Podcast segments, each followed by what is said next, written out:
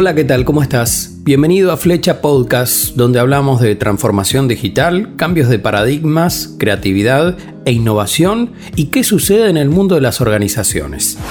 Soy Ariel Boé, B OHE, en todas las redes sociales y hoy con una segunda parte de nuestro especial sobre comunicación interna en las organizaciones.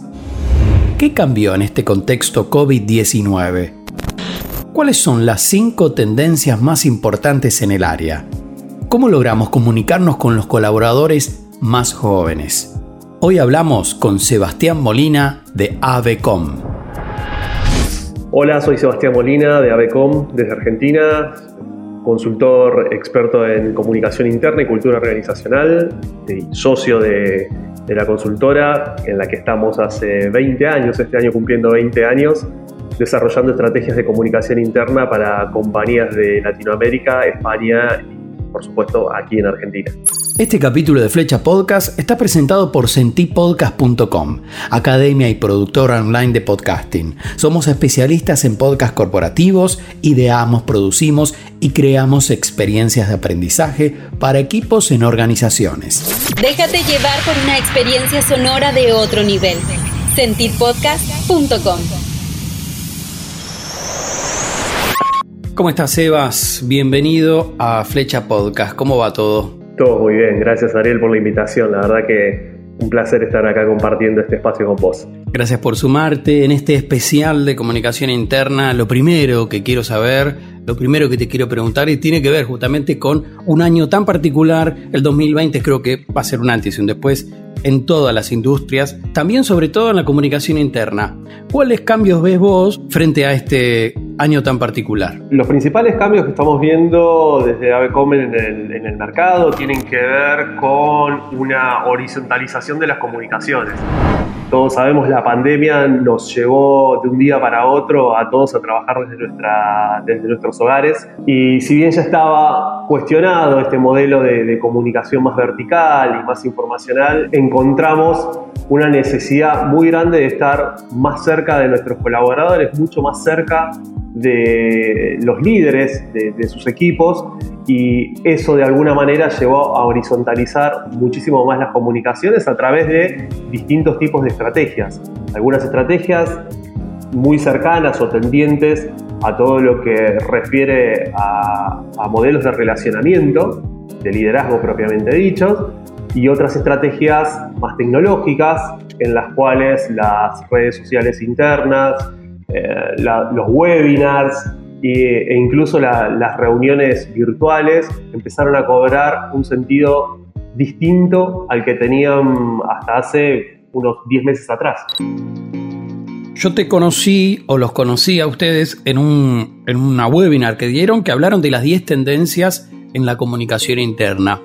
¿Me puedes contar o nombrarme cuanto menos cinco tendencias? Sí, por supuesto. A ver, sin duda hay, una, hay una humanización de la, de la comunicación. Si antes eh, la, la, comunicación era más entendida desde el lugar de los canales, Hoy me parece que la comunicación se ha transformado finalmente en una conversación. En ese modelo conversacional sobre el que la comunicación interna atraviesa las organizaciones, los modelos de liderazgo están, son una de las principales tendencias. Liderazgos muchísimo más empáticos, liderazgos más cercanos y, y con una con una vocación de servicio muy grande para con sus equipos. El modelo de liderazgo está cambiando y es una, una de las tendencias principales de comunicación. La empatía, tener la capacidad de ponerse en el lugar de otro, del otro y entender los contextos por los cuales el otro está atravesando, son una de, las, de los principales drivers, si querés, en materia de, en materia de tendencias.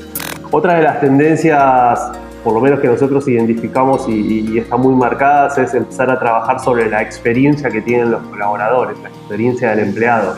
Esto parece como si lo sacáramos de, esta palabrita que ahora está de moda, que es el employer branding, ¿no? la marca empleadora, pero en realidad lo que, a lo que apunta es a entender cómo es muy importante todo aquello que hacemos nosotros para brindarle una experiencia positiva a las personas que trabajan en, nuestro entorno corporativo o organizacional.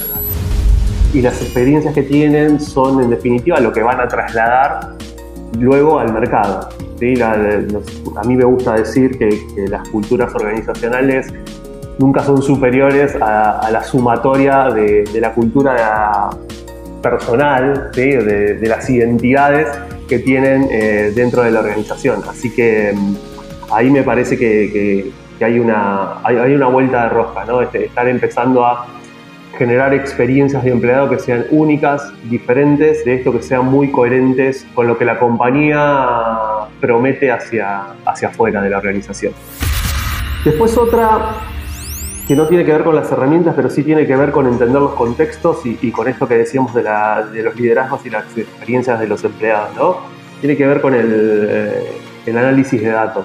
Eh, no los datos en sí mismos, los datos en general están ahí, uno puede acceder, costará un poco más, un poco menos, sino a la información que nos proveen esos datos. Hasta hoy se analizaba muchísimo el público externo. ¿sí? Uno analizaba a sus consumidores, analizaba la sociedad, analizaba los mercados, pero se ponía poco énfasis en analizar qué pasaba dentro de, de las organizaciones cómo se diagnosticaban las organizaciones y en este contexto en particular cómo se diagnostican las conversaciones que se están teniendo dentro de la, organización. Eso, la verdad que, con el avance de la tecnología y de las herramientas para poder analizar grandes volúmenes de información, eh, es, una, es una tendencia y como te digo tendencia, eh, es algo que va a pasar y probablemente cueste algunos años hasta que, hasta que esté totalmente instalado, pero ya hoy tenemos herramientas para analizar qué pasa en una red social. Eh, hace muchos años que, al menos nosotros desde AVECOM, trabajamos con análisis discursivo y, utilizamos software para, para hacer eso. Eh, todo lo que tiene que ver con el, análisis estadístico también está, está muy presente y hoy la particularidad es esta, ¿no? que está que, se empieza, todas esas herramientas de, analítica se empiezan a, poner también al servicio de lo que es la, comunicación interna dentro de las organizaciones. Otro de los puntos que para nosotros es eh, clave en, todo, en todo este trabajo y sobre todo en el contexto este que estamos, que estamos viviendo es la verdadera agilidad y la verdadera innovación. Encontramos durante los años anteriores, uno de, uno de los grandes cambios es pasar de un modelo en el cual innovar significaba inventar algo que haga lo mismo que la rueda pero que sea distinto. Y hoy encontramos compañías que tienen muchísima agilidad para poder innovar en cosas chicas. Y de eso se trata la innovación, ¿no? de, generar pequeños cambios que aporten valor a, la gestión, que aporten valor, por supuesto, a la comunicación de, las organizaciones y que aporten valor al mundo. En esa línea es donde nosotros estamos viendo que hay una, hay una gran fuerza con la cual la comunicación ayuda a crear contextos donde la innovación y por ende la colaboración y la agilidad pasan a tener un protagonismo absoluto. ¿Cómo crees vos que se le puede llegar a ese colaborador que es muy joven, que es experto en tecnología y que también se le tienen que comunicar cosas? Que también la organización tiene que, hablarle a ese ser generación X. ¿Cómo haces ahí? Creo que no solamente con los millennials, con los Z y con los X, y si ahí vamos para atrás, eh, hay, un, esto que te decía hoy de, que es mucho más importante lo que el otro entiende que lo que yo estoy intentando decir, hay que aplicarlo también a, los esquemas de comunicación de las organizaciones. Tradicionalmente, las organizaciones que buscaban llevar información a sus colaboradores, y no es que esto está mal, pero es un modelo de comunicación. El otro modelo te dice que vos tenés que volverte relevante para que la persona te consuma, sobre todo en un mundo, mundo donde hay una sobreabundancia de información por todos lados. Entonces, la única manera de, comunicarnos efectivamente con las nuevas generaciones y sobre todo en industrias como bien mencionabas vos del software, donde el acceso a la información eh, está, si querés, mucho más facilitado por el conocimiento técnico de las herramientas, el punto creo que tiene que ver con esto, con, con volverse relevante, tener conversaciones que sean relevantes para el público. Y tener conversaciones que sean relevantes para el público no solo implica tener un tono más o menos canchero, más o menos pegadizo, utilizar una, un, modo de expresión u otro. Tiene que ver con plantearle cosas y hablarle de, temas que son de interés para la compañía, pero que también son de interés para el colaborador. Nosotros hemos asistido a una gran transformación, digo, como, como, como, agencias de comunicación. Si vos ves la comunicación interna que se hacía hace 3, 4 años atrás, era, era muy naif. Y, está bien, y era el estilo de ese momento, y era, y era lo que en ese momento hacía sentido dentro de las organizaciones. Hoy la comunicación interna en cualquier compañía o en cualquier organización se ha vuelto muchísimo más estratégica, se ha vuelto mucho más una comunicación de negocio, se ha vuelto una comunicación muchísimo más llana y por otro lado se ha vuelto una comunicación que entiende que la persona que tiene enfrente es, eh, es, también un consumidor, es un consumidor de la marca, si querés de alguna manera, y lo tenés que tratar con, con esa misma altura. Claro, porque de alguna manera vos estás haciendo branding dentro de la organización y tenés que ser atractivo y tenés que entretener, tenés que llamar la atención. Es que es así. Me parece, ¿no? Porque estás compitiendo de alguna manera con todas las, las redes de comunicación que existen por fuera de la organización, porque la persona no es que entra en una burbuja y no ve el mundo alrededor, y más ahora que tenemos, somos multitasking, ¿no? Totalmente. Estamos haciendo una entrevista, al mismo tiempo estamos leyendo, estamos escribiendo, estamos haciendo todo en la computadora. y, creo que allí también hay un gran desafío, ¿no? ¿Cómo hacemos para eh, llegar a ese colaborador de manera más, más simple ¿no? y, atractiva? Y atractiva porque, ¿sabes qué pasa también? Tenemos, estamos en un fenómeno eh, súper interesante para analizarlo en profundidad, ¿no? Eh, por un lado es, si no nos volvemos relevantes nosotros para la gente que, trabaja con, en, nuestra organización, eh, y sobre todo, tomo el caso este de, la industria del software o, si querés IT en general, la oferta de trabajo es muy amplia, muy grande. Lo que cuesta conseguir un, talento, una, persona que, tenga alto potencial, no puedes dejarla ir porque está fallando en la manera de, entre comillas, permitirme usar la expresión, venderle la experiencia de marca hacia adentro. Tenés esa obligación, tenemos que competir, como vos decías, contra todo lo que hay afuera. Hoy, hoy una de las grandes competencias que tenemos todos los comunicadores es el teléfono celular.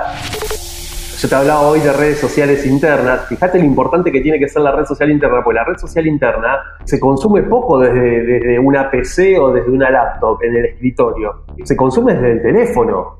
Cuando yo tengo una herramienta como Yammer, por ejemplo, de Microsoft instalada en, en, mi organización y la uso como red social interna, probablemente consuma la mayor parte de la información que se publica en Yammer desde mi teléfono celular. Y estoy compitiendo ahí contra Facebook, estoy compitiendo contra Twitter, estoy compitiendo contra LinkedIn, contra Instagram, contra TikTok y podemos seguir hasta, que, hasta el infinito con la cantidad de, de herramientas que hay. Entonces tengo que volverme relevante, necesariamente tengo que volverme relevante y tengo que volverme como organización, tengo que tener conversaciones que importan y que son de interés para mi público interno, para mis empleados, para mis colaboradores y que son de interés también para el cumplimiento de los objetivos de la, de la compañía. Así que ahí es, es, donde me parece que se tejen las estrategias de comunicación y que se van a seguir tejiendo en, en el futuro, por lo menos eh, más cercano, ¿no? Esto, vos, vos hacías esta diferenciación, decía, bueno, ¿Cómo hago para llegarle? ¿Cómo hago para tenerlo? Y bueno, la, pregunta es empezar al revés. Es qué es relevante para esta persona. Yo como compañía, o, si querés como consultor, yo ya sé lo que es relevante para la compañía, para la marca. Ahora necesito entender qué es relevante para mi colaborador. Y en, el cruce de, de lo que es relevante para mí, lo que es relevante para él, es donde nos vamos a encontrar y donde va a suceder el fenómeno de generar una conversación de valor para, tener una estrategia de comunicación sólida. Muchísimas gracias Sebastián Molina de AVECOM por pasar, por ser parte de Flecha Podcast. Dale, muchísimas gracias a vos por la invitación, Ariel. Hasta que llegó un nuevo capítulo de Flecha Podcast. Muchas gracias por escucharnos. Podés seguirme en todas las redes sociales como arroba Ariel B larga OHE. Y si querés saber más sobre podcasting, sentipodcast.com. Recordá suscribirte en donde sea que estés escuchando este podcast: Spotify, Google Podcast, Apple Podcast. Y por favor, déjanos una reseña de 5 estrellas en Apple Podcast si este episodio te gustó. Eso nos ayuda a llegar a más personas. Nos escuchamos en el siguiente episodio y gracias por estar allí.